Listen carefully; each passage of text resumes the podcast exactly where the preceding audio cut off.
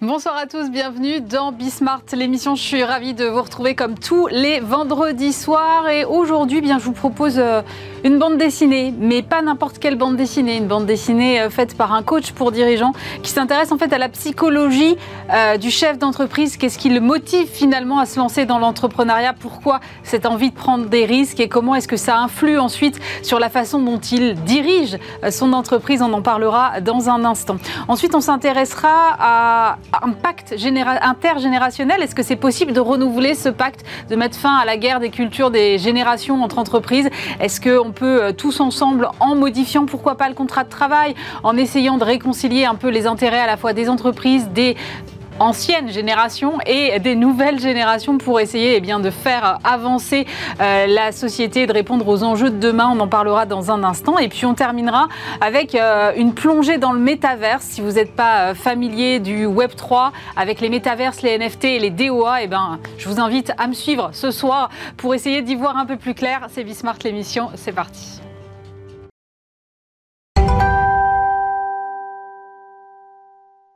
Et on va commencer cette émission avec euh, une bande dessinée. C'est vrai qu'il y a le festival d'Angoulême là euh, en ce moment, me faisait remarquer ma productrice Sybille Aoudjen. Alors on reçoit aujourd'hui l'auteur de cette bande dessinée qui s'appelle L'entreprise miroir de son dirigeant. Gérard Baglin, bonjour. Bonjour. Vous êtes coach, vous êtes euh, formé en psychologie, vous aidez beaucoup donc les dirigeants d'entreprise et vous avez écrit ce livre, L'entreprise miroir de son dirigeant. Et effectivement, vous avez une approche très très psychologique de l'acte de créer son entreprise. Et vous dites en gros qu'il faut aller chercher du côté de la, de la psychologie les motivations de, de l'entrepreneur, c'est ça?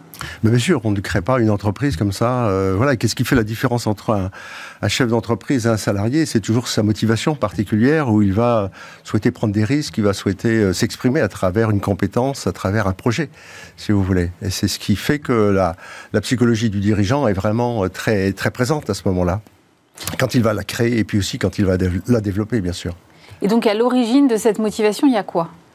Qu'est-ce qui déclenche ben, C'est le désir, si vous voulez, c'est le désir humain. Et on dit que le désir humain, un peu, c'est un écart entre le, principe de plaisir et le principe de réalité. C'est-à-dire, c'est ça naît d'un manque, ça naît d'un, de quelque chose qu'on cherche à développer, à, marquer de son empreinte, parce que effectivement, cette motivation, elle est souvent un, désir de, d'indépendance déjà. Hein. c'est qu'est-ce qui va motiver un peu les chefs d'entreprise à créer leur entreprise, c'est le désir d'indépendance, le désir d'être reconnu, euh, d'exprimer quelque chose de, particulier. Euh, euh, et de se réaliser. Voilà, c'est vraiment un moteur pour les chefs d'entreprise et les créateurs. C'est pas juste euh, quelqu'un qui a un jour une idée, qui se dit tiens, je vais la mettre en œuvre.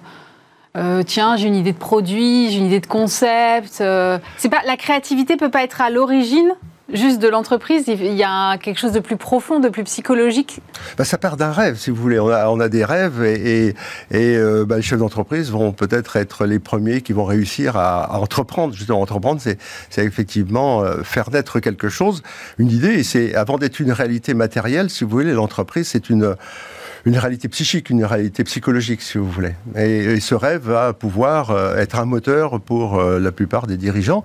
Alors c'est souvent une compétence qu'ils vont avoir, mais à l'origine de toute création d'entreprise, si vous voulez, c'est créer quelque chose qui euh, c'est satisfaire un besoin qui n'a pas été satisfait ou qui est mal satisfait, si vous voulez. Et quel genre de besoin alors? Ben, ça peut être, euh, je sais pas, euh, créer un, une entreprise qui va proposer des, des produits euh, euh innovants, euh, voilà, pour l'entreprise, des produits qui ne se sont pas encore commercialisés pour des consommateurs, des clients. Vous voyez, c'est, c'est voilà, c'est, on, on, va chercher un petit peu la, le produit ou le service qu'on va créer. C'est souvent lié a une compétence, un, désir particulier du chef d'entreprise, du créateur, et, aussi euh, à la rencontre, bien sûr, de, besoins de consommateurs. Hein. dire, on ne va pas créer une entreprise, elle ne pourra pas durer, se développer, parce que effectivement, il n'y a, pas de, a pas de marché, il n'y a pas de, clients. Donc la, volonté ne suffit pas, on est bien d'accord. la volonté ne suffit pas, mais elle est essentielle. C'est le point de départ, en tout cas. Vous, dites euh, dans, le, dans le livre que euh, souvent les, les chefs d'entreprise sont des gens qui ont besoin de s'affirmer Bien sûr. Il y a toujours forcément cette, euh, ce trait-là de personnalité. C'est quelque chose que vous retrouvez beaucoup dans les dirigeants que vous accompagnez? De se, Oui, de s'affirmer. Ils ne vont pas forcément le dire, mais il y a un désir profond, effectivement, de se réaliser à travers quelque chose qu'ils vont créer. Ils vont, ils vont avoir des locaux, ils vont avoir des, des employés, des salariés, et c'est tout un projet, c'est toute une, une ambiance qu'ils vont, euh, qu'ils vont générer pour justement satisfaire des besoins de clients, soit des clients lambda ou soit des, services aux entreprises. Il y a toujours un lien entre euh, l'histoire personnelle du fondateur et l'entreprise qu'il crée, son désir d'entreprendre en tout cas, c'est quelque chose que vous vous observez? Pour moi, c'est ça. C'est en gros, c'est l'histoire d'un homme qui, s'écrit. Euh, dans, la vie d'une entreprise. Alors bien sûr que le, dirigeant n'en a pas conscience et mon travail, moi, c'est un peu justement de lui permettre de révéler ça. Hein, de, voir un peu comment euh, son entreprise, c'est l'expression et le reflet de sa personnalité. Par exemple, vous avez un exemple précis euh, Il y en a dans le livre que vous citez. Euh, un exemple, ben, ça peut être le mien. Hein. Moi, j'ai créé, j'ai créé mon, cabinet il y, a, il y, a, 35 ans, et c'est vrai que, euh, comme je le raconte un peu dans la BD, il y a toujours une histoire qui s'écrit, si vous voulez. moi, j'ai souhaité travailler avec des chefs d'entreprise parce que j'ai vu, mon père était paysan, et il réussissait tout ce qu'il entreprenait. Et à côté de ça, il y avait le voisin qui avait les mêmes terres, et, etc. Et il foirait tout. Et c'était vraiment lié à, la personne, si vous voulez, à, cette énergie qu'il avait, euh, à son désir d'innovation, à sa passion qu'il avait pour son produit. Enfin, pour son produit, pour son entreprise et sa ferme. Donc il y a l'histoire qui pèse, euh, évidemment, et il y a... la personnalité aussi. On, on, est leader, on peut dire ça ou pas? Ou est-ce qu'on peut le devenir quand même, même si euh, initialement c'est pas forcément dans son trait de caractère ah, je, je crois qu'effectivement, il y a. Euh, enfin, ce sont. pour moi, ce sont des gens, les chefs d'entreprise. Je, suis toujours émerveillé devant des chefs d'entreprise parce qu'il y a toujours quelque chose qui, de différent chez eux. Il y a toujours ce désir de prendre des risques, de, comme je vous dis, de s'affirmer, de se réaliser. Et, euh, et donc, c'est vraiment quelque chose qui caractérise ces, ces, personnes. Comme des sportifs. Moi, je travaille avec des sportifs aussi de, de haut niveau. Mmh. Et euh, effectivement, il y a toujours quelque chose de particulier chez eux. Ce, ce désir de, de, de, s'affirmer et qui est né souvent d'un manque, si vous voulez. Hein. Vous me questionnez tout à l'heure sur euh, est-ce qu'il faut avoir des failles pour créer son entreprise? Non, bien sûr que non. Il ne suffit pas d'avoir souffert dans sa vie pour, pour créer de belles choses. Mais on a quand même des exemples. Je cite dans mon, euh, dans mon livre euh, Steve Jobs, par exemple, c'était c'était quelqu'un qui a souffert de l'abandon. Hein. il a été placé très tôt et effectivement, c'est toujours. Vous savez, j'ai interviewé beaucoup de chefs d'entreprise et souvent ils me racontent que dans leur vie, il y a eu des événements particuliers qui les ont poussés à créer et à se dévoiler, à, s'exprimer. Mais ça veut dire alors que les forces ou les faiblesses d'une entreprise sont corrélées aux défauts et aux qualités du dirigeant et à son histoire personnelle? Bah, C'est un, un, peu ça. C'est vrai que moi, les premières fois que j'ai rencontré des chefs d'entreprise, où ils me parlaient de leurs difficultés, euh, de leur réussite, et euh, avec cette grille de lecture que j'ai, hein, euh, que, m'a donné un peu la psychanalyse et la psychologie, eh bien, je, pouvais effectivement repérer que les points forts et les points faibles de l'entreprise qui étaient décrits par le dirigeant, c'était vraiment, euh, ça reflétait vraiment les siens, quoi.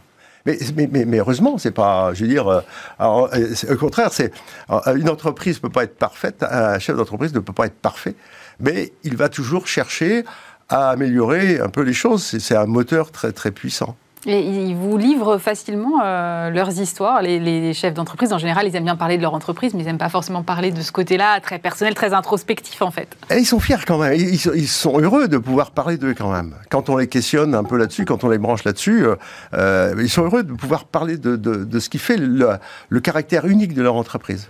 Dès qu'on leur, les fait parler un peu de, leur histoire, ils sont heureux de pouvoir nous raconter tout ça. Alors, bien sûr qu'ils ont l'habitude d'être interviewés sur euh, et d'être euh, consulté sur euh, des tableaux de bord, sur mm. des chiffres, etc., etc.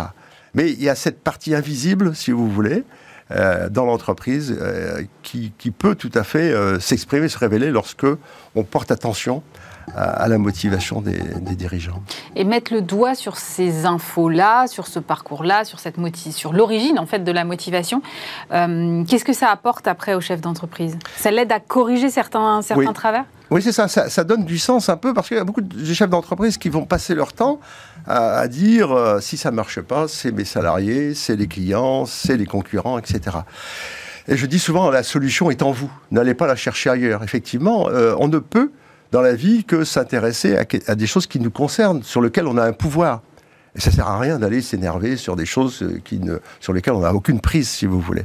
Et, c'est intéressant pour les chefs d'entreprise de se dire, bah, finalement, c'est moi qui ai les manettes. Et il suffit que je me connaisse un peu mieux pour agir. Parce que la connaissance de soi, c'est vraiment euh, quelque chose d'essentiel pour le dirigeant. Mais ça voudrait dire que le chef d'entreprise est responsable de tout. Or, il y a quand même des, externalités qui entrent en jeu aussi. Bien sûr, il n'est pas, il pas, il pas coupable. Il est, il est responsable. Il n'est pas responsable non plus, mais euh, c'est lui qui a la tête, c'est lui qui, qui un jour a créé quelque chose et son entreprise lui ressemble. Et euh, effectivement, tous ces, toutes ces façons de décider, de, de penser, d'imaginer, euh, de décider, donc comme je disais, eh bien, partent de lui. Et, donc, effectivement, je, les aide un peu à, se connaître à travers aussi des, fonctionnements de leur cerveau. Hein, je, travaille un peu sur les dominantes cérébrales et comment, euh, effectivement, ce qui va se passer dans l'entreprise, c'est jamais le fruit du hasard, c'est toujours l'expression de sa, posture, de sa façon de communiquer, de sa façon d'être passionné ou pas. Vous voyez, c'est tout part de lui. Mais c'est un peu. Euh, ça doit être un peu stressant, quoi, parce que quand on se rend compte que finalement chaque acte, chaque façon d'agir, chaque façon de communiquer a un impact sur euh, la façon dont on dirige l'entreprise et sur la façon dont l'entreprise va réussir ou non, euh, effectivement, la charge est lourde. Je pense qu'ils en ont déjà conscience, mais... Oui, mais euh, de, les aider justement à, prendre conscience de ça, à révéler ces choses-là, ça, les libère un peu, parce qu'effectivement, souvent, ils sont enfermés dans une espèce de, choses, ils ne comprennent pas pourquoi ça marche, pourquoi ça ne marche pas surtout. Et à ce moment-là, il y a, une espèce d'éclairage un peu qui leur est apporté sur, sur, euh, sur l'impact et l'empreinte qu'ils laissent dans leur entreprise. Mais ils sont souvent très fiers de, de, leur, de leur affaire, parce que c'est vraiment... Voilà, c'est c'est leur bébé, comme il disait. Et souvent, lorsqu'on on va les accompagner dans la transmission, euh, c'est là où on va repérer l'attachement euh, viscéral, on va dire, quasiment, du chef d'entreprise pour son entreprise. C'est compliqué cette question de la transmission, et encore plus, je pense, quand c'est une entreprise familiale. Comment vous les accompagnez sur ces sujets-là? Parce qu'effectivement, comme vous dites, c'est leur bébé. Alors effectivement, je, me suis un peu spécialisé dans les entreprises de la transmission familiale, dans, euh, et, et c'est jamais facile pour un enfant qui a souvent été vu en culotte courte par les salariés dans l'entreprise, de s'affirmer, si vous voulez, après, après son père. Et, le père voit toujours son enfant, euh, voilà, euh, un enfant avec tous ses défauts, etc. Et il n'y arrivera jamais, etc., etc. Et, souvent, c'est compliqué, hein, les transmissions familiales, parce que le fils n'ose pas euh, j'ai employé un terme un peu psy, n'ose pas tuer le père, si vous voulez, n'ose pas prendre la place du père. Et, c'est vrai que l'accompagnement est utile à ce moment-là. Il faut accompagner qui euh, L'héritier ou le... Voilà, c'est ça, les deux. Les deux. C'est, effectivement, c'est important pour le cédant, celui qui part, de pouvoir euh, s'imaginer une vie après celle de dirigeant euh, de façon à, laisser la place à celui qui a envie de reprendre, mais qui, qui, va devoir énormément crapahuter, je veux dire, pour, pour reprendre le, sillon que son père a, a tracé. Et puis sans doute faire des écarts de, de ce sillon, parce qu'il y a le fossé générationnel, il y a la personnalité différente, il y a tout ça. Il faut assumer ça aussi, euh, le côté... Euh, c'est ça. Et souvent, euh, ça, crée des, conflits. Je, le cite dans, ma bande dessinée, des, histoires où euh, effectivement tout était rose au départ dans l'accompagnement, et puis finalement ça s'est terminé où, le, fils a dû euh, aller partir, à quitter l'entreprise pour continuer sa propre, son propre destin. Et son père a, eh bien, a réussi à partir de l'entreprise en vendant à quelqu'un d'autre, voyez-vous. C'est souvent des histoires humaines très compliquées, mais passionnantes. J'imagine. Et pour revenir à ce qu'on disait tout à l'heure, euh, la responsabilité euh, du dirigeant, sa personnalité, le rôle qu'elle joue évidemment et la façon dont elle influence la façon dont on mène euh, les entreprises. il y a quand même une vraie question autour de la solitude du dirigeant qui est souvent et qui du coup est encore plus prégnante vu la façon dont vous vous abordez ces questions-là. comment on peut parer à ça? Bah, c'est vrai que euh, beaucoup de dirigeants maintenant euh, s'ouvrent un peu euh, à des réseaux, hein, c'est-à-dire qu'ils vont effectivement avoir des, partages un peu d'expérience avec des, confrères hein, qu'ils vont, retrouver dans des réseaux. souvent, ils sont. ça s'est beaucoup développé un peu de, pouvoir participer à des, activités, soit de coaching collectif, soit des, des réseaux d'échange. Euh, et euh, effectivement, euh, c'est comme ça qu'on va sortir de sa solitude, parce qu'effectivement, on est un homme seul. Effectivement, que ce soit une petite entreprise ou une grosse entreprise, c'est le dirigeant, tout repose sur lui. Et c'est là où, effectivement, on voit comment c'est lié à, toute sa personne. Et en même temps, c'est paradoxal, puisque l'entreprise est un collectif. Oui, un, collectif, effectivement. Et là, le dirigeant, même, même s'il a plein de monde autour de lui, et eh bien, quand il se retrouve seul dans son bureau à prendre des décisions, eh bien, euh, voilà, il, va être face à lui-même. Mais bien sûr qu'il peut aussi s'entourer, et c'est ça qui, est intéressant pour beaucoup de chefs d'entreprise qui réussissent, c'est de pouvoir euh, euh, s'entourer de, gens qui sont différents de lui, et qui vont lui amener un peu... une complémentarité de ce qu'il sait, de ce qu'il fait. C'est là où on va dire que l'entreprise peut fonctionner à cerveau total. Ah oui, d'accord. Est-ce que comme ça, chacun apporte sa complémentarité, on a le cerveau droit, cerveau gauche et... Voilà, c'est ça. Vous, euh, vous dites que la solidité du, dirigeant, c'est la clé, effectivement, on vient de dire, euh, d'autant plus qu'il est souvent seul. Euh, mais quand on voit la crise Covid, ou là, cette incertitude qu'on a en ce moment liée à la, guerre en Ukraine, comment on fait pour rester solide et confiant et se dire qu'on va traverser toutes les tempêtes? C'est pas simple, c'est effectivement pas simple. Et je, je, ne peux parler que des, chefs d'entreprise qui, peuvent rebondir à ce moment-là. Et on voit à travers la crise du Covid, j'ai vu des, clients vraiment euh, se, démarquer un peu et, continuer à faire prospérer l'entreprise parce qu'ils ils trouvaient d'autres créneaux, si vous voulez. Les, les, moments compliqués, euh, ça peut être source de créativité, si vous voulez, de faire quelque chose de nouveau. Hein.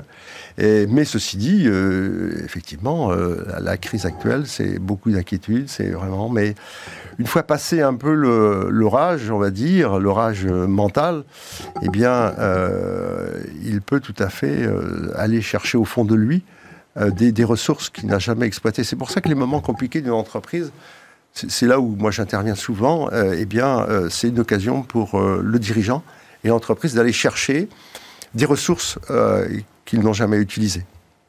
Et, effectivement, euh, qu'est-ce qui fait la différence entre deux entreprises?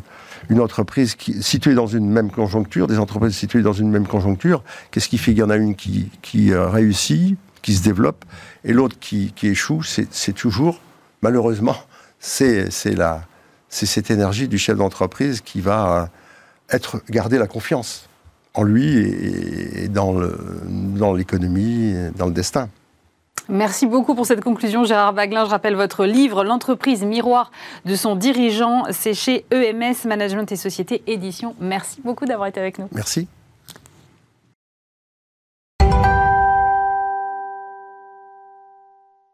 On va poursuivre cette, euh, cette réflexion après les chefs d'entreprise. On va parler euh, du monde du travail et de comment finalement réconcilier un peu l'ensemble des générations. Euh, c'est un vrai sujet de préoccupation, en tout cas pour, notamment pour les recruteurs, mais aussi sans doute pour la jeune génération qui se pose pas mal de questions. On en parle avec Jasmine Manet. Bonjour. Bonjour. Vous êtes directrice générale de Youth Forever. C'est une ONG que vous avez confondée avec Emmanuel Duez de The Boson Project en 2020. Et cette ONG elle promeut un nouveau pacte euh, générationnel au sein des entreprises. Alors derrière, c'est quoi? C'est la crainte que les jeunes finalement euh, ne trouvent plus le chemin de l'entreprise? Je peux le dire comme ça? On peut le dire comme ça, l'idée de You Forever, en fait, c'est né d'une enquête qu'on a menée à l'origine pour L'Oréal mm. sur euh, l'impact de la pandémie sur les jeunes générations en Europe, euh, qui était une étude de The Boson Project dont on parlait juste avant. Euh, en fait, cette étude, elle a révélé bon, évidemment une grande détresse de cette jeunesse qui était en difficulté dans un contexte de pandémie, en difficulté, en détresse psychologique, en détresse scolaire, en détresse financière. Mm. En tout cas, beaucoup d'incertitudes et beaucoup de difficultés à s'insérer et à poser un peu les fondations de sa vie dans un moment moment clé en fait, qui est cette transition entre le monde étudiant et le monde du travail, mais aussi en fait quelques lueurs d'espoir parce qu'elle croit en elle et parce qu'elle croit en l'entreprise. Et ça, ça nous a particulièrement surpris en fait quand on compare cette génération qui était la précédente, celle des millennials, qui elle un peu trouvé son sens en dehors du système par l'entrepreneuriat, par le militantisme, qui en fait était vraiment cette quête de sens dont on parle beaucoup. Mm. Euh, contrairement à cette plus jeune génération, celle qui fait ses premiers pas euh, dans la vie active, la génération qu'on dit euh, Z, celle qui est née plus ou moins après 1997, la génération Z qui, elle, réhabilite l'entreprise puisqu'elle a conscience que c'est un véhicule qui est indispensable pour adresser les grandes transitions environnementales, sociales qui, qui l'animent et qui l'angoissent peut-être. Et donc, un nouveau pacte possible avec l'entreprise pour, euh, d'une part, réparer les conséquences de la crise, réparer, euh, c'est c'est de l'emploi en fait, c'est du recrutement, c'est de la formation, c'est des bourses, c'est plein de dispositifs pour les jeunes en interne et en externe de nos organisations, mais aussi la préparer pour adresser euh, ces transitions qui sont à l'œuvre et pas perdre de vue euh, cet objectif euh, des quelques prochaines années qui va être indispensable. Du coup, d'où l'association pour en fait reconnecter l'entreprise à la jeunesse, lui donner des clés de compréhension déjà sur ce qui est en train de se passer, mais aussi lui donner des, des outils, des dispositifs, une communauté pour ensemble créer ce qu'on appelle nous des plans jeunes, mais en gros un ensemble de mesures vis-à-vis -vis des jeunes en interne, en externe, pour réparer, préparer et transformer sur ces trois étages-là. Alors, euh, c'est vachement encourageant, moi, je trouve, ce que vous dites, le fait que euh, la Gen Z, finalement, elle ne se désintéresse pas euh, de l'entreprise et au contraire, elle a envie, mais à condition qu'effectivement, l'entreprise s'adapte aussi à ses enjeux, en fait, c'est ça? Exactement. C'est important, je pense, de requalifier jeunesse de qui on parle. déjà, c'est un un terme très complexe en fait même le terme de génération euh, mm. forcément euh, en fait on décrit une réalité très hétérogène c'est une jeunesse plurielle. Donc j'ai pas la prétention de dire qu'on parle de tous les jeunes même si le plus possible nous on essaye dans nos enquêtes particulièrement de donner euh, une voix à l'ensemble de la jeunesse. Mais je pense que ce qui est important de remarquer c'est en fait c'est un âge une cohorte d'âge qui est façonné par une époque façonné par son rapport au monde en fait qui est différent qui a traversé de nombreuses crises de 2008 euh, à aujourd'hui la crise politique, la crise sanitaire, en fait, qui a vécu des gros moments euh, collectifs, euh, qui en fait façonnent un nouveau rapport au temps, à la planète, à l'entreprise, au travail. Et donc, moi, je suis assez optimiste. Et bon, il faut l'être, hein, je pense, dans un contexte comme celui-ci. mais pour, à condition qu'on lui fasse confiance, à condition qu'on la prépare aussi, puisque la jeunesse n'a pas toutes les réponses, et à condition de créer un dialogue entre les générations. pour nous, l'intergénérationnel est clé on va en parler, j'en suis sûre. Mais euh, c'est ce qu'on a fait avec cette première enquête de l'association. Mais à condition de recréer du lien en fait entre l'entreprise et la jeunesse seulement, est-ce qu'on pourra adresser les grandes transitions à venir? Alors comment euh, justement recréer ce lien? Parce que c'est là où, il y a un enjeu et où vous dites, voilà, on va faire des plans. Euh, bon, ok, je, vois bien. il y a beaucoup d'initiatives en ce moment, mais on, a on a quand même du mal à voir le, côté un peu concret mm. qui fait qu'à un moment, ça match et que la perception des entreprises, les attentes des entreprises euh, matchent justement avec euh, celle des, celle des jeunes en fait, euh, pour expliquer, je pense, l'origine de notre travail sur le sujet et euh, pourquoi est-ce qu'on s'est intéressé à la question de l'intergénérationnel, qui était un mot un petit peu balise euh, du management, un mot assez à la mode hein, finalement, qui pour nous était, on s'est rendu compte, plus un débat, mais un levier en fait. Un levier pour adresser ces sujets. et on voulait nous dépasser le constat de la fracture mm. dont on a beaucoup entendu parler dans la littérature qui s'intéresse aux jeunes ces derniers mois, ces dernières années, et dépasser ce constat pour dire très bien, la fracture est indéniable, les générations sont différentes euh, et c'est pas pour rien que euh, certaines entreprises ont du mal à recruter, qu'il y a de la dissonance entre les managers, les dirigeants et leur euh, jeune population. Euh, c'est pas pour rien qu'elle existe puisque comme je disais, il y a un nouveau rapport aux, aux, choses qui, qui est très différente. Il y a plus le même langage, plus les mêmes espaces de rencontre, plus les mêmes canaux utilisés. moi, je peux être sur Instagram comme mes parents sur LinkedIn, etc., etc. Mais bref, on se retrouve plus dans la cité alors que l'entreprise, pour le coup, c'est un des derniers, endroits euh, qui permet cette, euh, cette connexion, cette rencontre, euh, ce dialogue, à condition de donner les clés déjà de langage Je pense que c'est important de redéfinir de quoi on parle. Une entreprise, c'est euh, presque son dictionnaire euh, interne, ses valeurs, expliquer ce qui est derrière les mots, mais aussi des projets, des, une vision commune qui permet en fait derrière un projet commun d'embarquer des personnes d'âge différents. Et pour donner un exemple, cette question du projet commun, nous on s'est beaucoup intéressé, à la question de la, de la transition climatique, euh, qui est un gros bastion de, de combat pour la jeune mm. génération, qui est très angoissée par le futur. Euh, beaucoup d'études le montrent et on en parle depuis déjà plusieurs années. Et en fait, euh, malgré euh, l'apparence d'une déconnexion sur ce sujet-là, en fait, notre, nous, on a vraiment vu que dans les trois combats qui tiennent le plus à cœur, toutes générations confondues, la transition climatique est dans les top 3 de tous les âges. Donc en fait, on a les mêmes préoccupations. Euh, l'entreprise est un moyen de les adresser. Du coup, maintenant, comment est-ce qu'on euh, qu'on euh, crée un nouveau pacte? Et nous, très concrètement, comment on, a procédé pour essayer de voir un petit peu au-delà de ça? On a posé la question à nos répondants qu'est-ce que vous qu'est-ce que vous avez envie de recevoir et qu'est-ce que vous avez envie de transmettre dans le monde actuel? Donc question assez large, il y avait plein de mm. possibilités, etc. Et en fait, les rôles qui se sont dessinés, où chaque génération projette un rôle, étaient assez parlants et assez différents, et qui posent les bases d'un nouveau pacte intergénérationnel. Donc concrètement, qu'est-ce qu'on a vu? Alors pour euh, pour la jeune génération, la génération Z, euh, un peu millennials, c'était euh, une envie d'être préparée. On, l'appelle un commando en préparation. Donc il elle demande des compétences, des connaissances, de l'énergie pour adresser les enjeux. Ensuite, pour la génération X, qui est celle euh, plutôt de l'âge de nos dirigeants, des managers, euh, des personnes assez haut placées en entreprise, euh, c'est vraiment le numéro un, un regard frais. On a envie d'un regard frais, on a envie d'être bousculé et beaucoup d'humilité dans l'ensemble des échanges qu'on a eus.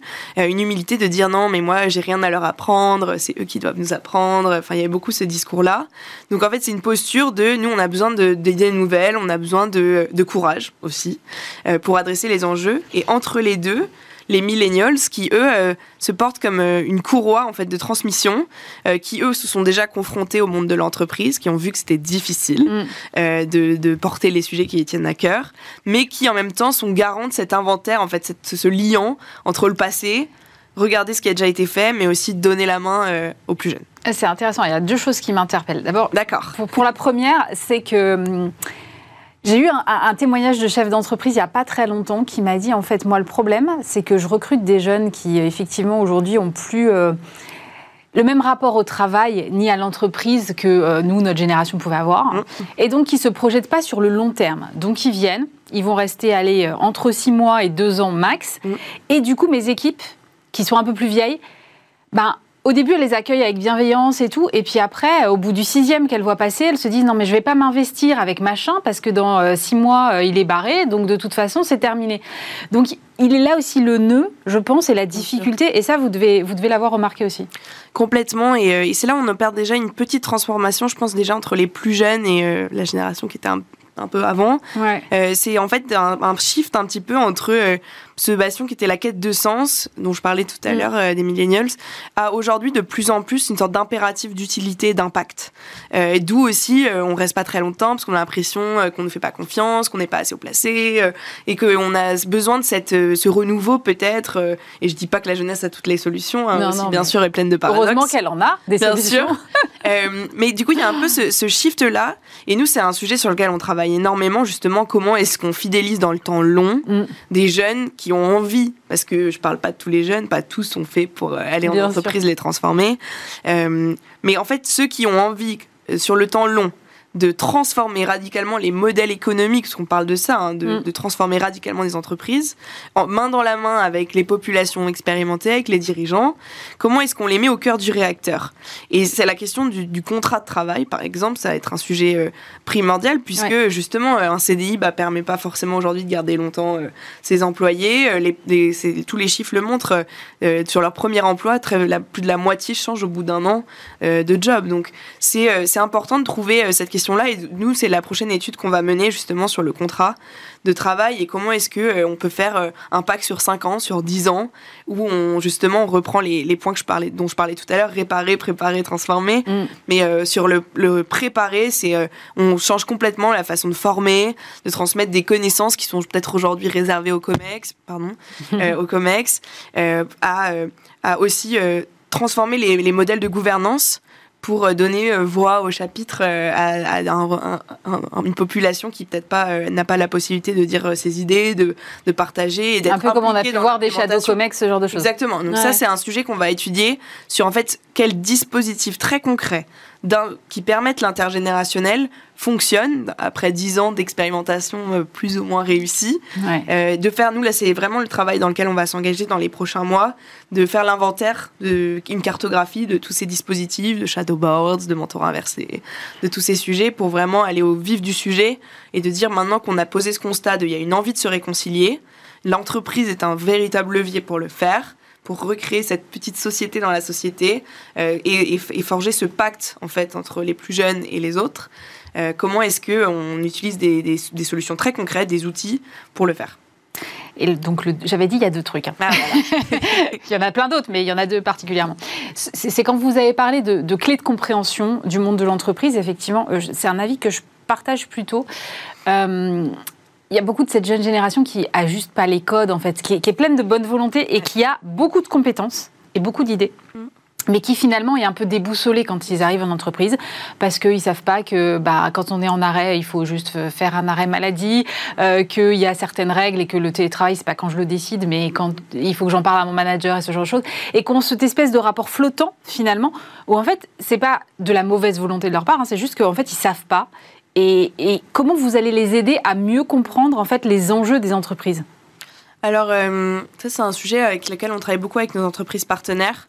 Euh, en fait, d'un moment qui était plutôt la fin d'année dernière, où il y avait vraiment ce besoin de recruter, de compenser euh, les conséquences mm. de la crise. Donc, euh, on travaille aussi beaucoup avec un jeune une solution que vous connaissez bien ici. Oui, absolument. L'idée, c'était du coup de, de, faire presque de la discrimination positive pour compenser les trous dans le CV, pour aller chercher des jeunes qui n'arrivaient pas à trouver un mm. emploi ou qui en avaient perdu le leur.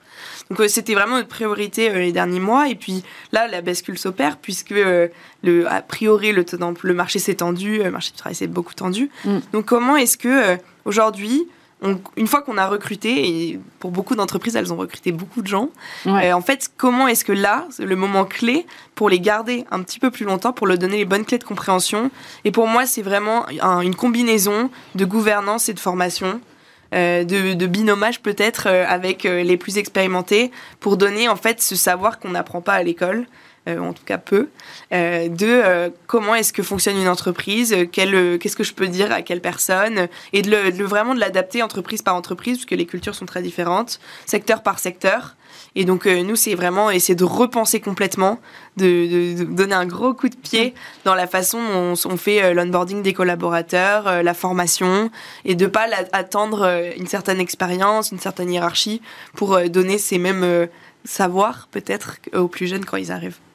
Donc les entreprises, elles ont euh, leur carte à jouer. Vous disiez tout à l'heure, finalement, les deux générations sont prêtes euh, à faire ce nouveau pacte. Les entreprises, euh, elles, comment est-ce qu'elles peuvent agir sur ces leviers C'est-à-dire en mettant ce genre de programme en place, vous avez d'autres idées, d'autres exemples d'initiatives, par exemple, qui sont mises en place par les entreprises avec lesquelles vous travaillez?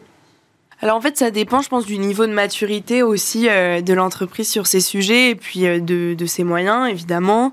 Euh, nous, on a des entreprises à chaque niveau un petit peu de, du spectre. Euh, ça va euh, d'une entreprise qui du coup fait des gros plans de, de recrutement pour ses alternants, les stages de troisième, mmh. les, les, les, les, stages même de fin d'études, à un L'Oréal par exemple, j'en parlais tout à l'heure, mais parce que c'est une de nos entreprises avec laquelle fondatrice avec laquelle on a fondé l'association, qui a, formalisé un plan jeune qui s'appelle le plan L'Oréal for Youth, mmh. qui est en fait le levier, le bras armé de leur plan stratégique des 30 prochaines années qui s'appelle L'Oréal for the Future. Et en fait, c'est comment on repositionne au cœur de, de tous les changements, euh, le futur de la cosmétique, de tous ces sujets, au cœur, la main-d'œuvre presque pour le faire, ça va être la jeunesse. Donc c'est comment est-ce qu'on transmet euh, euh, un, une cosmétique durable, donc tout ce que ça implique en termes de logistique, en termes de, de sciences, du coup de connaissances euh, à ces jeunes, mais aussi comment est-ce qu'on leur permet euh, d'apprendre le leadership, d'apprendre, mm. d'apprendre en fait la posture euh, beaucoup plus vite que prévu qu'ils vont devoir adopter, en tout cas ceux qui, en ont envie. Donc en fait, il y a vraiment un spectre très différent d'entreprises qui s'engagent sur des sujets différents, euh, où euh, ça va être en externe, en fait, comment est-ce que par une fondation, par exemple, je vais créer une école pour former sur mon métier, puisqu'il est en complète réinvention. donc sur l'industrie, par exemple, il y a des vrais sujets de, de transformation des métiers avec, avec les questions notamment environnementales. Donc comment est-ce que je vais fournir à mon écosystème local ce savoir, sans que ce soit forcément mes collaborateurs, mais transmettre pour ensuite euh, peut-être recruter. Mais euh, l'idée, c'est vraiment comment est-ce que, à mon échelle, et ce qui fait sens pour mon entreprise, pour euh, me projeter dans les dix prochaines années, comment est-ce que je peux m'impliquer? L'enjeu, il est clé parce que si on n'onboarde pas cette génération, pour utiliser un terme de management, il n'y a pas d'avenir pour les entreprises. Enfin, faut être clair. C'est ça.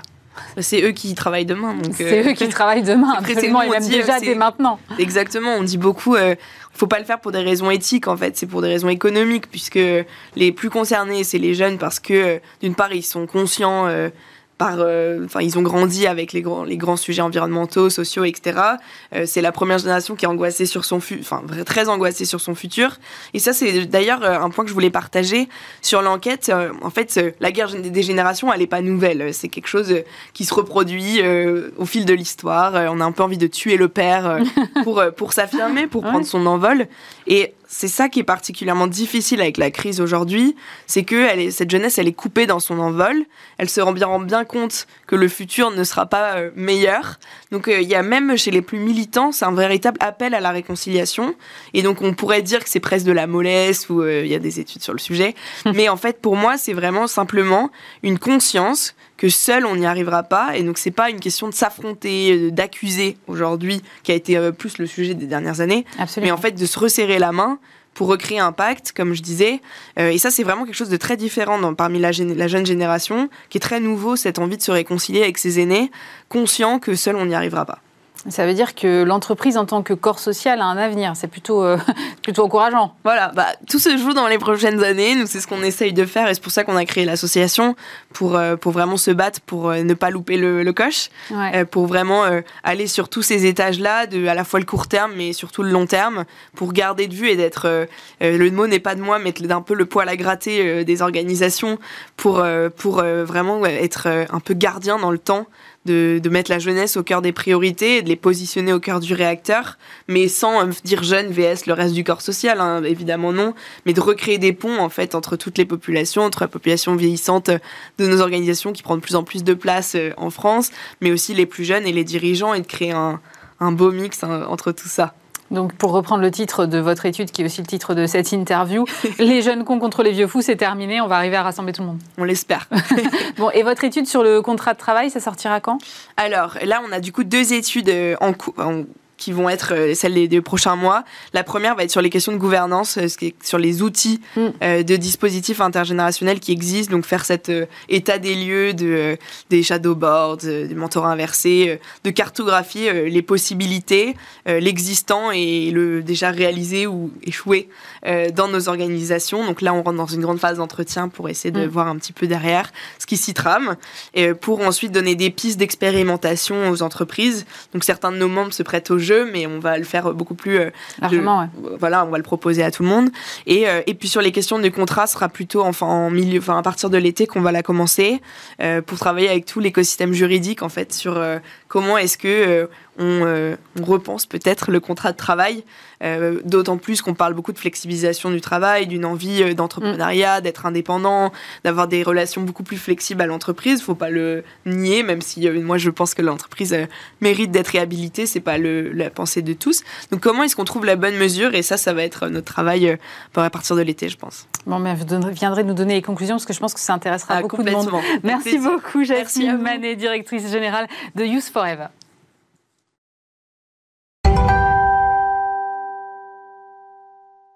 Je suis maintenant avec euh, Emmanuel Berne, bonjour. Bonjour. Vous êtes directeur des études chez Even, agence euh, de publicité avec un ADN plutôt digital. Vous faites pas mal de ce qu'on appelle des écoutes de conversation sur euh, les réseaux sociaux pour essayer de bien comprendre les comportements, notamment des jeunes générations. Et là, vous venez de publier une étude sur Web3 Culture, avec derrière tous les enjeux pour les marques. Mais d'abord, peut-être falloir revenir un peu sur ce que c'est que le Web 3, parce que je pense que tout le monde n'est pas encore hyper familier avec ce concept.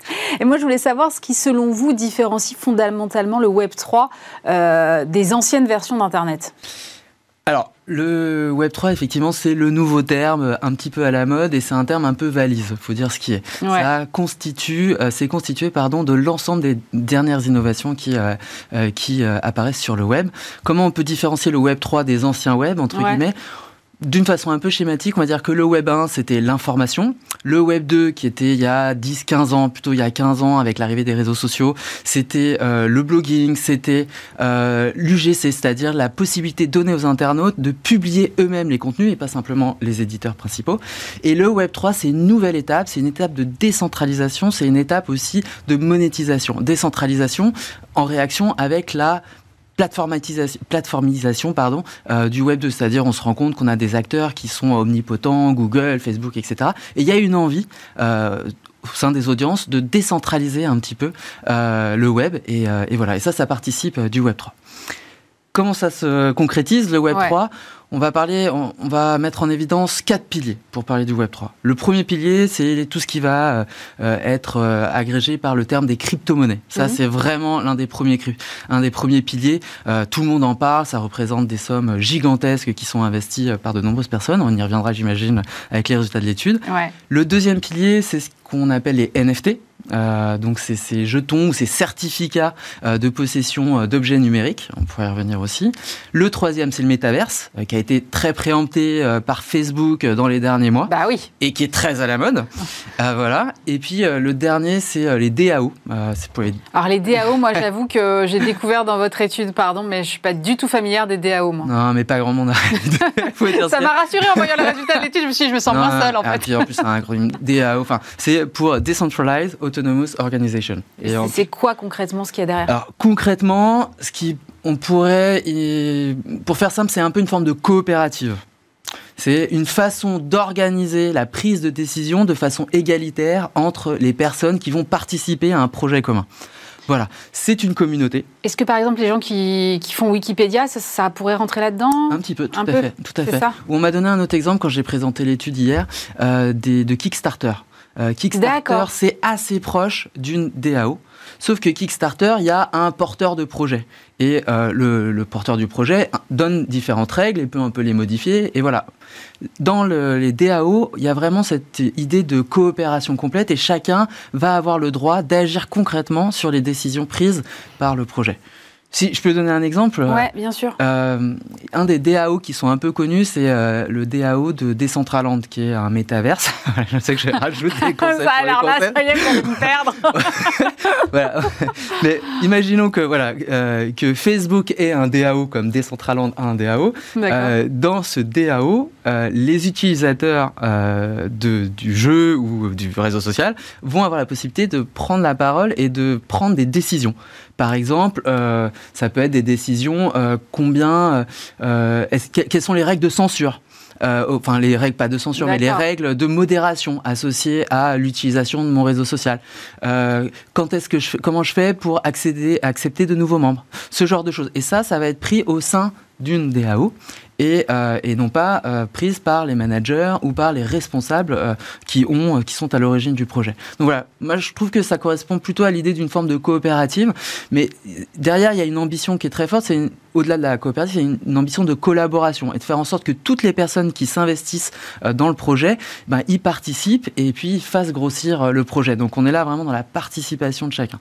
Après, voilà, c'est nouveau, ça va arriver, mais ça reste un des concepts euh, assez flous. Euh, c'est ça. Et ce que j'allais vous dire, c'est que tout à l'heure, vous m'avez dit, euh, voilà, la première version du web, c'était l'info, la deuxième, c'était info-rédaction. Ouais, collaboration. collaboration. Et là, j'ai un peu l'impression que c'est l'ère de l'abstrait quand même.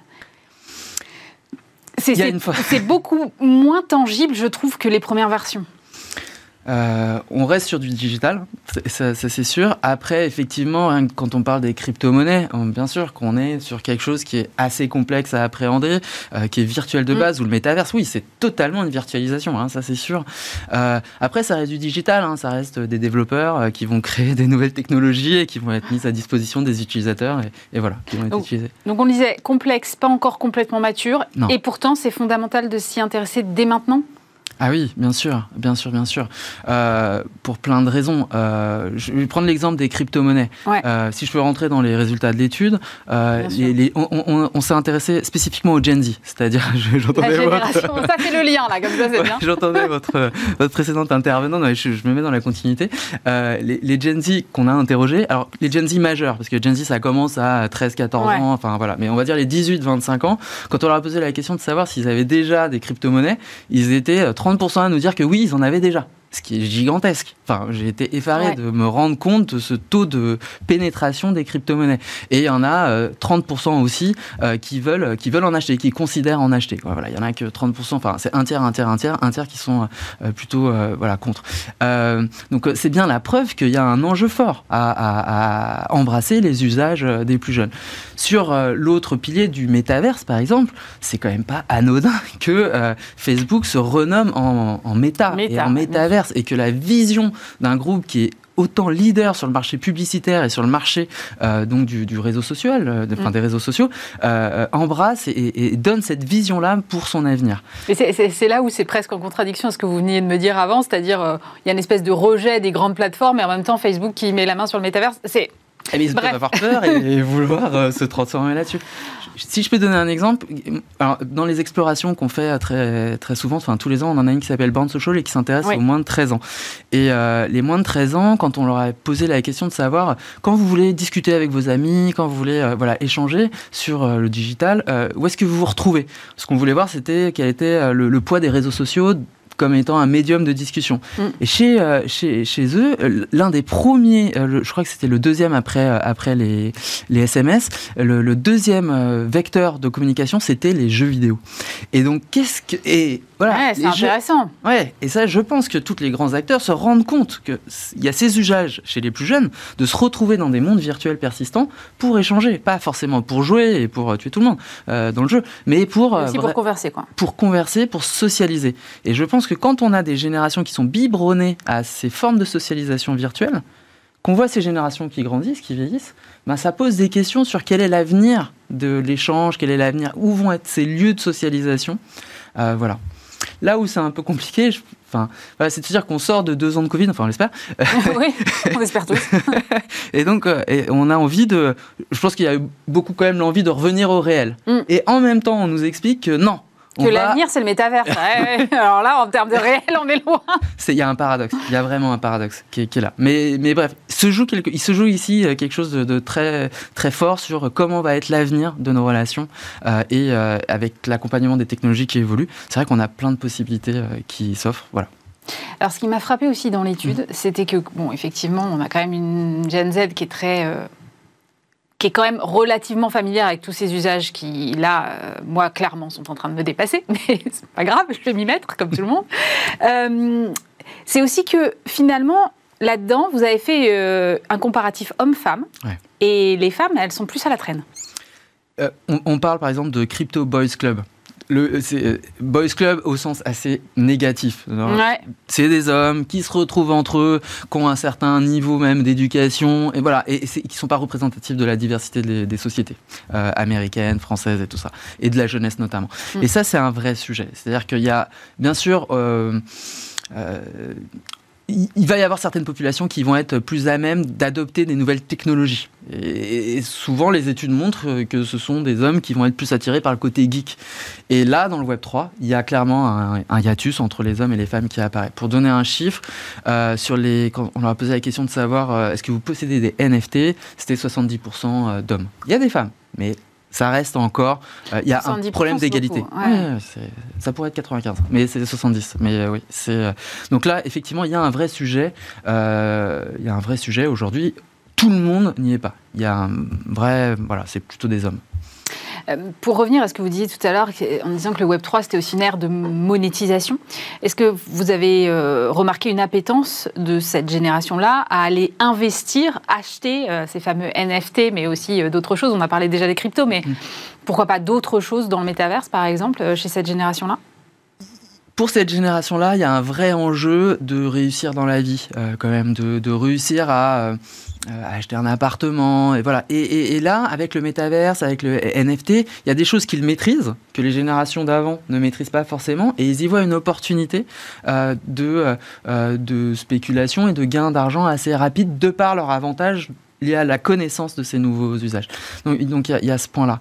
Euh, le... Et puis il y a tellement de belles histoires. Il y a tellement de belles histoires. J'en discutais encore hier en, réaction à, mon étude où euh, on racontait, euh, voilà, bah oui, j'ai acheté des NFT à 200, à 300 dollars. Maintenant, ils sont en, prix plancher 25 000 dollars. Voilà, en l'espèce de quelques mois. Donc voilà, comment, c'est imbattable, mais ce sont des belles histoires. C'est ça, le, et ces belles histoires créent Vous pourriez trouver la même chose, enfin à peu près, à peine, en bourse, avec des temps un peu plus longs. Mais je veux dire, c'est de la spéculation, et voilà, ça fait partie du, Ouais, mais sauf que là, en plus, on achète des choses qui sont liées à une génération. Quand on achète euh, des cartes à collectionner de joueurs de foot, quand on achète euh, des, euh, je sais pas, des figurines 3D de Marvel, enfin bref, de DC, enfin c'est, voilà, ça, ça, répond aussi à, à, des aspirations de la génération. Voilà. Mais comment est-ce que les marques, elles, elles peuvent investir ce terrain-là, selon vous? Parce que c'est ça, ensuite, c'est, euh, je comprends bien qu'il ne faut pas louper le virage. Moi, j'avoue que j'étais un peu circonspecte quand j'ai vu euh, Carrefour acheter un, terrain vague dans le métaverse. Bon, pour faire on ne sait pas trop quoi. Euh... C'est pas un terrain vague, c'est un terrain vierge. c'est ça, il faut jouer sur les mots. Mais euh, bon, je, vois bien que Carrefour a sans doute compris qu'il y avait une opportunité et qu'il fallait la saisir et que dans ces cas-là, être le premier, c'est toujours bien. Il y, a un intérêt d'image. Là, il y a énormément de gens vont aller euh, sur euh, des différents métaverses avant tout pour faire un coup médiatique. Et puis, euh, derrière, ce qui est intéressant quand même, c'est de se dire qu'on va là où sont des jeunes, là, sur des choses qui intéressent les jeunes. Donc il y, a quand même un enjeu d'image, de se dire, moi, j'occupe un terrain qui est occupé par mes futures cibles ou même mes, mes, cibles actuelles. Notamment, je pense que la réflexion qui est derrière, c'est de dire, euh, si tout le monde achète, euh, enfin voilà, sur Internet, euh, pas plus dans mes magasins, autant qu'ils aillent dans mes magasins dans un monde virtuel. voilà, c'est, je pense qu'il y a cette logique-là. Et puis souvent, les entreprises, elles font ça dans des logiques d'exploration. C'est ce qui est clé, c'est on y va pour comprendre ce qui s'y passe, euh, pour acquérir aussi des compétences à la fois techniques et en termes de marketing, qu'est-ce qu'on va pouvoir créer en termes de d'axes de, communication ou de le, enfin voilà. Et donc il y a, y a, ces enjeux-là. Euh, après, il se passe, c'est assez amusant parce que quand on a un peu d'expérience, je suis plus un Gen Z, mais quand on a un peu d'expérience, en fait les marques font exactement ce qu'elles ont fait il y a 10-15 euh, ans sur Second Life. C'est exactement la même chose. C'est ça. et tout le monde a oublié Second Life, mais en fait nous on s'en souvient. c'est ça. c'est ça. Bah et il y a encore énormément d'utilisateurs de Second Life. J'ai vu les chiffres récemment, j'étais très surprise. Ouais, ça, ça, continue. Mais euh, d'ailleurs, et bon, c'est plus quand même euh, comme c'était à son apogée, euh, voilà, en 2012. Quoi. Voilà, quand tout le monde en parlait, il fallait y être, quand les candidats à la présidentielle y allaient, quand toutes les marques étaient présentes, voilà. Mais donc là, euh, dans votre étude, vous dites, bon, effectivement, les, marques peuvent y aller pour toucher leur cible, ok, mm. mais vous avez même un volet sur l'interne. Vous dites, ça pourrait servir pour l'interne? Oui, alors il y a beaucoup, euh, ça, ça a été euh, beaucoup euh, réfléchi pendant le confinement notamment, et, c'est en lien avec le métavers. Se dire, si on peut pas se voir, si on va moins voyager, est-ce qu'on peut pas créer des environnements virtuels dans lesquels on va se retrouver? Et d'ailleurs, c'était l'une des séquences de la, keynote de Mark Zuckerberg quand il a présenté le métaverse. Mm. Il y avait tout le côté comment on va travailler dans le métaverse. Après, tout n'est pas réglé d'un point de vue, d'un point de vue technologique. Hein, clairement, il y a plein d'incohérences. Euh, mais, euh, mais ça montre une vision, ça montre une perspective de collaborer voilà, ensemble dans un environnement qui, euh, certes, fait que nous sommes éloignés physiquement, mm. mais on se retrouve à un endroit et on espère mieux travailler par ce biais-là et, éventuellement bah, voilà, ressentir des émotions, être innovant dans ce cadre-là. Voilà. C'est en ça que pour l'interne, il y a, y, a, y a, ce sujet. Est-ce qu'il faut, quand on est une marque, y aller forcément juste pour voir ou est-ce qu'on peut se dire euh, bon bah j'attends encore un peu que ce soit un peu plus mature? Ou est-ce que euh, comme on disait tout à l'heure avec Carrefour être le premier c'est toujours bien? Être le premier, c'est toujours bien. Dans, sur le digital, il y a toujours une prime au premier. C'est pas pour autant qu'on va rester. Non, non, il faut, il faut évidemment, quand on a une petite appétence pour euh, l'innovation, là, c'est extrêmement excitant en ce moment. On est en train de revivre euh, un peu ce qu'on a vécu justement au Web 2, où euh, tous les jours, il y a des nouvelles startups qui se lancent, des nouveaux services qui sont pas forcément très bien compris. Mais c'est, il y, a, y, a, vraiment un mouvement. C'est pour ça que le Web 3, même s'il est pas, ce terme n'est pas encore très bien connu, c'est surtout d'ailleurs connu aux États-Unis parce que nous en France on était plus métaverse. Et là c'est en train peut-être d'arriver pour englober donc comme je l'expliquais euh, toutes les, dernières innovations. Euh, mais euh, voilà il y a beaucoup d'émulation et, non c'est intéressant c'est excitant.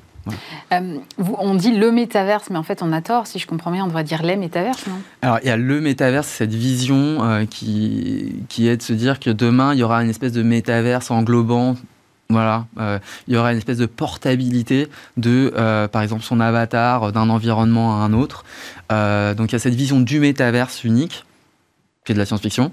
Et aujourd'hui, on est plutôt à chacun va vouloir créer son propre métaverse. D'ailleurs, avec quelques excès, souvent on va avoir des annonces, voilà, telle marque a créé un métaverse. en fait, c'est un environnement 3D euh, qui, euh, qui prend 30 secondes euh, dans lequel à avancer, à reculer, il n'y a rien dedans. Enfin voilà. Donc, mais voilà. Le métaverse, une vision, les métaverses, un peu les, les, les environnements virtuels. Ça veut dire qu'on aura des environnements virtuels j'imagine, euh, qui vont dominer aussi euh, plus ou moins, euh, de la même façon qu'on a les GAFAM aujourd'hui, c'est-à-dire on aurait des, plateformes où on pourrait peut-être comparer plutôt avec les réseaux sociaux, avoir, comme aujourd'hui on a Facebook, Instagram, Snapchat et je ne sais quoi, on pourrait, et TikTok, on pourrait avoir 4, 5, 6 métaverses différents et avec des interopérabilités entre, c'est ça À l'inverse de ce qui existe pour les réseaux sociaux. Il y a cette vision de l'interopérabilité euh, euh, et, effectivement, c'est ça l'enjeu. Tout le monde va essayer de devenir le métaverse dominant sur lequel tout le monde va vouloir euh, se, retrouver. Mais déjà, il va falloir, les, les, acteurs de la tech qui sont dans cette démarche-là vont devoir d'abord viser certaines cibles et les cibles bien précises pour répondre à des besoins. Et ces cibles-là, c'est d'abord les jeunes. D'ailleurs, si on considère, alors Fortnite c'est d'abord un jeu vidéo, mais c'est mm. quand même un environnement où on va se retrouver pour jouer, pour construire, pour faire plein de choses. Euh, pour discuter aussi. Pour discuter. Euh, pour recruter, j'ai vu plein de trucs passer sur Fortnite. ouais, c'est très innovant. Euh, Fortnite, il faut se rendre compte du nombre d'utilisateurs que ça représente. Hein. C'est 350 millions d'utilisateurs, c'est gigantesque. C'est gigantesque. gigantesque. Et aussi, je veux faire un lien avec l'économie hein, du, du, Web 3. Fortnite, c'est 5 milliards de dollars de, de bénéfices. Enfin, de chiffre d'affaires pardon par euh, euh, par an. C'est Combien 5 milliards. Ah oui C'est gigantesque. C'est absolument gigantesque. C'est une estimation, hein.